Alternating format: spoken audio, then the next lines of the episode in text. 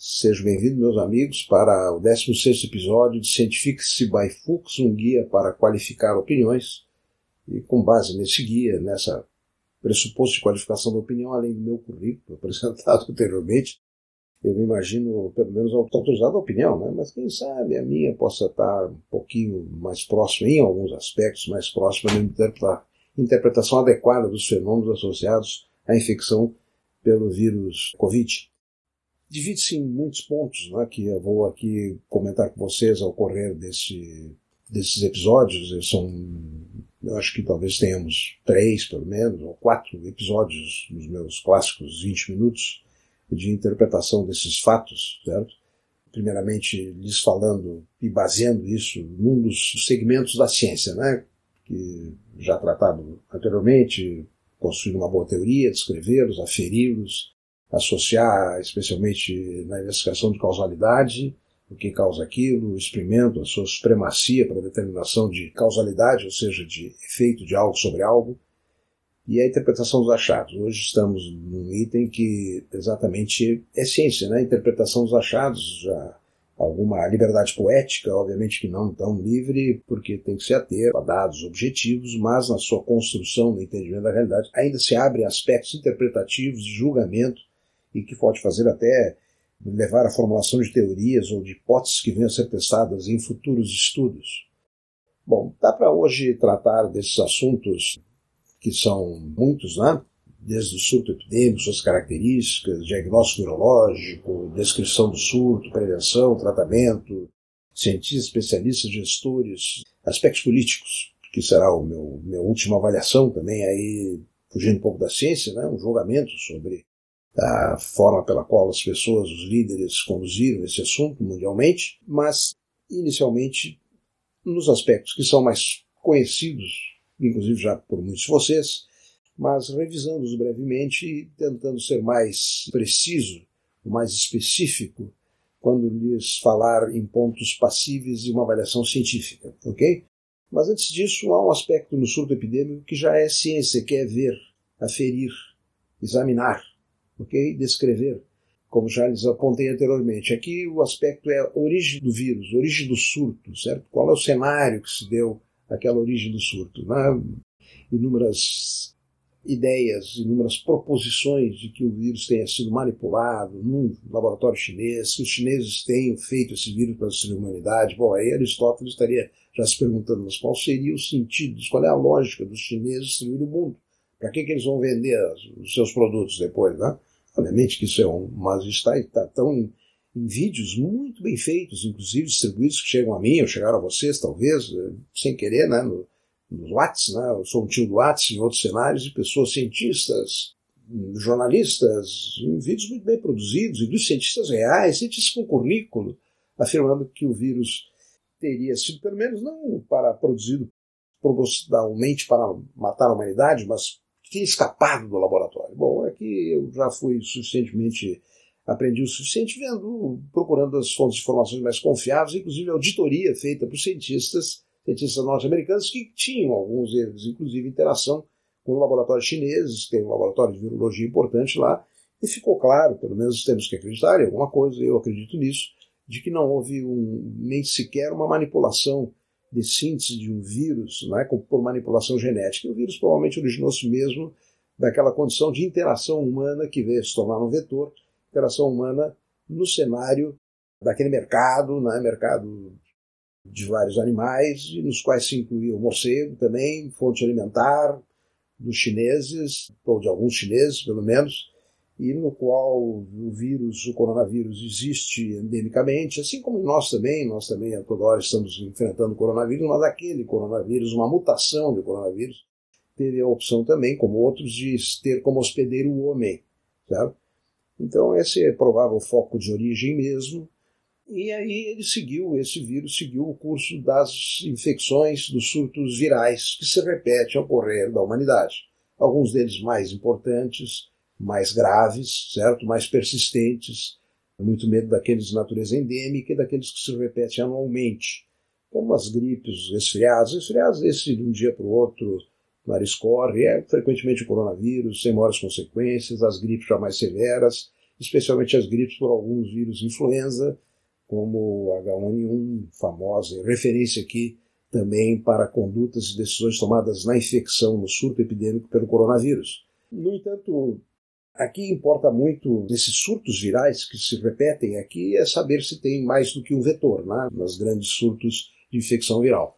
E aqui é um típico vetor único, o homem. Né? O morcego não infecta o homem, certo? Deu origem ao vírus, né? infectam-se entre eles mesmos, talvez, ou talvez nem doença tenham, mas para o homem, nesse caso, não há um outro vetor, foco de, eventualmente, corte da linha de transmissão, como são as infecções virais e outras que se transmitem por mosquitos e assim por diante.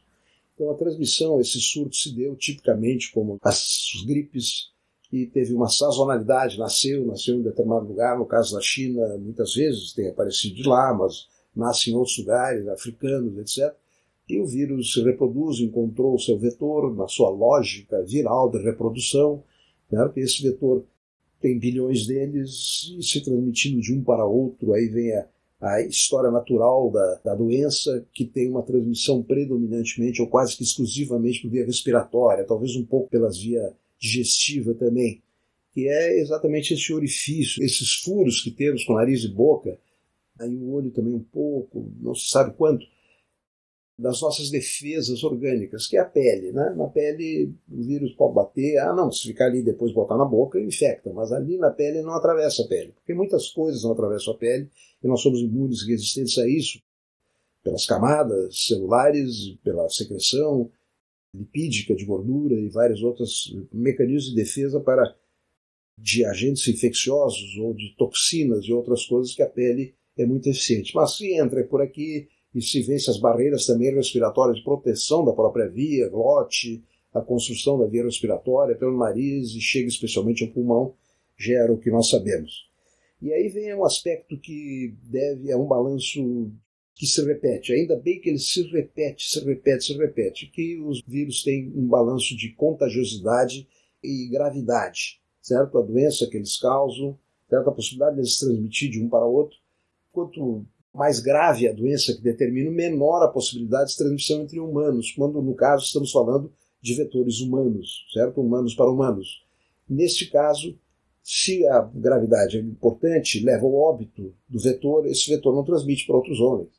E mesmo sem o óbito, quando a doença clínica é muito evidente, a infecção, digamos assim, abate o homem transitoriamente, a chance dele vir a transmitir também para outros homens é menor, se bem que existe.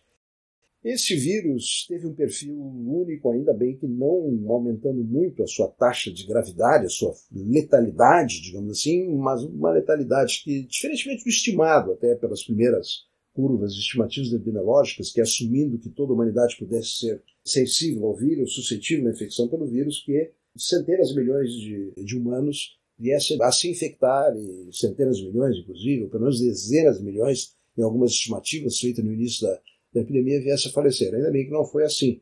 Mas ainda a gravidade foi suficiente para causar o estrago que nós sabemos. E nós não estávamos prontos para isso. Né? Para, os avisos foram, e aí entre as ações dos próprios chineses, comunicando como as coisas estavam acontecendo na província que cerca a cidade de Wuhan, uma enorme, grande cidade, todo mundo já aprendeu isso, das medidas que tomaram para prevenir. A OMS entrou como a organizadora mundial dessas estratégias e políticas de prevenção e controle de infecções, de surtos epidêmicos de qualquer natureza. E aí houve julgamentos que talvez não tenham sido adequados, como eles direi até na avaliação, digamos, política dos nossos eh, gestores, inclusive da OMS, sem culpa. Eu pretendo aqui fazer uma avaliação crítica que não vai, eh, eventualmente, para abrigando alguma crítica de conduta, mas lembrando sempre que agora eu sou um engenheiro da obra pronta, eu estou já lá no fim, tem oito meses aí de epidemia, né? então a humanidade aprendeu, eu aprendi, aprendi, li um artigo importante ainda ontem de tratamento, ok? E isso tudo não existia. Então isso foi um baque, foi uma pequena bomba viral que se espalhou pelo mundo e nós não estávamos prontos para recebê-lo. E aí seguiu a sua sequência típica epidemiológica, né? inclusive de sazonalidade, não obrigatoriamente respeitada nesse caso, ela foi um pouquinho mais do que sazonal, que vem no inverno, mas predominantemente no inverno, mas começou no verão nos países desenvolvidos na Europa, no próprio Estados Unidos. Então, esse vírus teve algumas características que lhe transformaram realmente num grande pilantra né, para sobreviver e se transmitir entre os seres humanos. Bom, aí acontece a avaliação da repercussão dessa epidemia. Eu já em episódios prévios lhe falei que talvez ou possivelmente outras infecções virais endêmicas, aquelas que se repetem, que estão por aí, e, mas aqui não é uma competição de gravidade, mas certamente deve se considerar, como meu exemplo lá da, da poliomielite, né, do que ocasionou, do como manteve a humanidade presa por medo importante, não era, mas não era um surto dessa natureza, mas estima-se que tenham 20 milhões, 10 a 20 milhões de humanos com sequelas de poliomielite. Já vai ser maior do que a mortalidade pelo vírus, pelo nosso vírus, que teve essa preferência por indivíduos com imunidade menor e que indivíduos com imunidade muito ativa não vieram sofrer praticamente como regra, né? inclusive especialmente as crianças, né? as crianças adolescentes, os nossos jovens, né? têm uma resistência natural muito forte frente ao vírus e praticamente só, com poucas exceções, só aqueles que já tinham outras morbidades, outras doenças que vieram a ser suscetíveis a casos mais graves e até fatais e os adultos também, e ficando mais lá restrito a indivíduos da terceira idade, como a minha. Mas aí vem para a estimativa da gravidade de uma, um surto epidêmico, isto tem que ser levado em conta. Não é o número estatístico, é um por milhão, um por cem mil, um por dez mil, etc.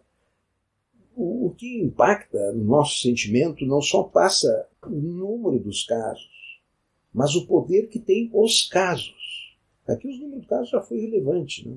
Foi relevante. Mas alguém poderia, não, mas é quantitativamente, olha aqui, tá, não, sem, sem pavor, estão falecendo pessoas, mas não vai ser aquela dizimação da humanidade como previsto. Bom, mas e a força de um caso? A força de um caso, a força em um paciente.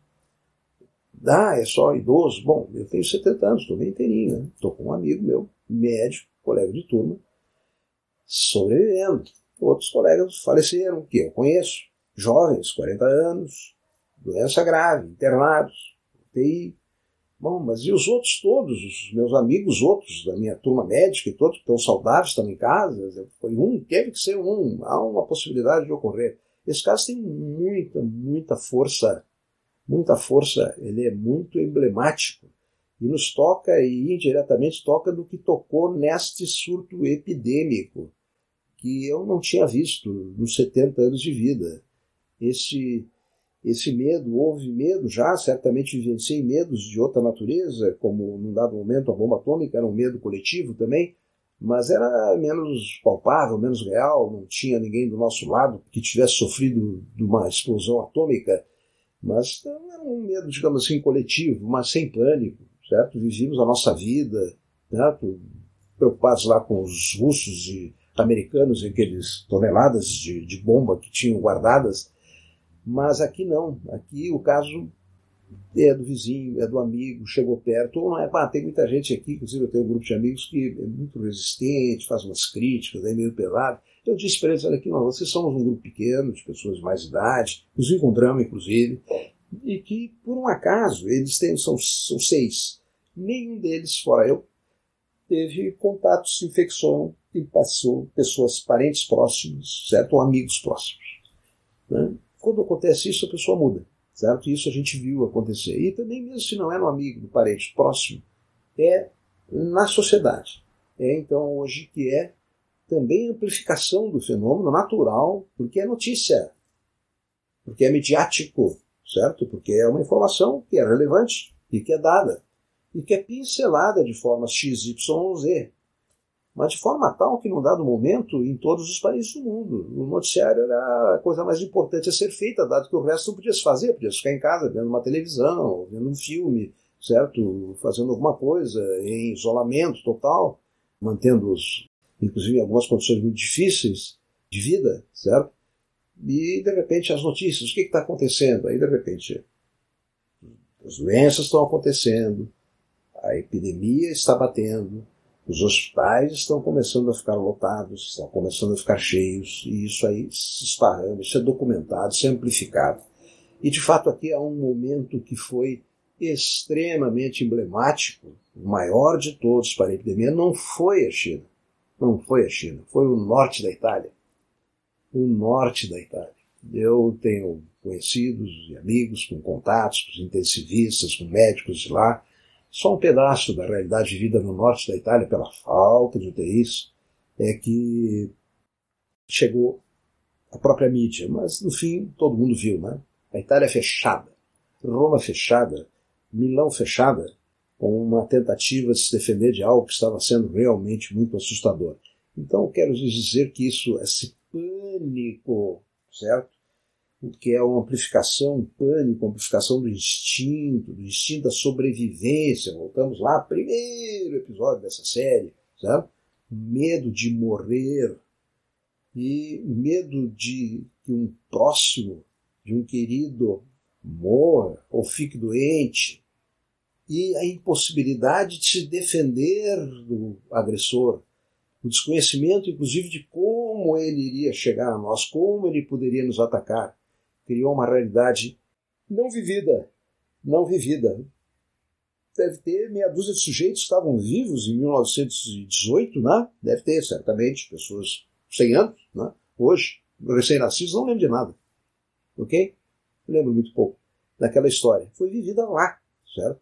Vivida em outras situações humanas, como nas guerras, etc., a Grande Guerra, de maneiras também muito poderosas. Aí os testemunhos, eu não estava já, eu nasci depois da Segunda Guerra, teve gente também meio velho demais, não, mas minha mãe viveu a Segunda Guerra. Aí viveu a Segunda Guerra como adolescente, certo? E ela viveu as repercussões disso no Brasil menores, porque nós não fomos objeto da guerra. Então, a humanidade viveu alguns momentos coletivos assustadores, mas que eram mais, até mais organizados. Essa infecção viral, então, como encerramento aqui desse primeiro episódio de avaliação, de opinião, né, da minha opinião sobre o surto, é redundante. Todo mundo viu isso. Só estou querendo repetir a ideia de que o embate, o, o surto, certo? Nos provocou, provocou em nós uma defesa instintiva muito forte. Pelo medo que foi compartilhado entre praticamente todos os humanos né, ou na maior proporção deles. Alguns que seriam, digamos assim, eu não tenho medo, etc. Quando bateu a doença num parente, bom, assustou-se, ficou-se com, com pânico também. E nisso aí, isso orientou, como eu já disse a vocês, ações que talvez não tivessem sido as mais efetivas, porque aí precisávamos o quê? Para o pânico, para a ação do instinto, a racionalidade, a razão, a ação contra-instintiva, a possibilidade de corrermos em direção ao fogo, para apagá-lo, ou para melhor viver com esse fogo. Ok? Então, esse é o primeiro episódio de Panorama Geral, que basicamente se sintetiza nessa visão. Está sendo, foi, está sendo e será inesquecível, certo? O ano de 2020, porque fomos acometidos por algo muito sério, muito grave, inesperado, mas que ainda bem tínhamos alguns excelentes mecanismos de defesa, cuja efetividade julgarei nos próximos episódios de Scientifics by Fuchs. Meus amigos, muito obrigado por estarem em minha companhia. Até o próximo episódio.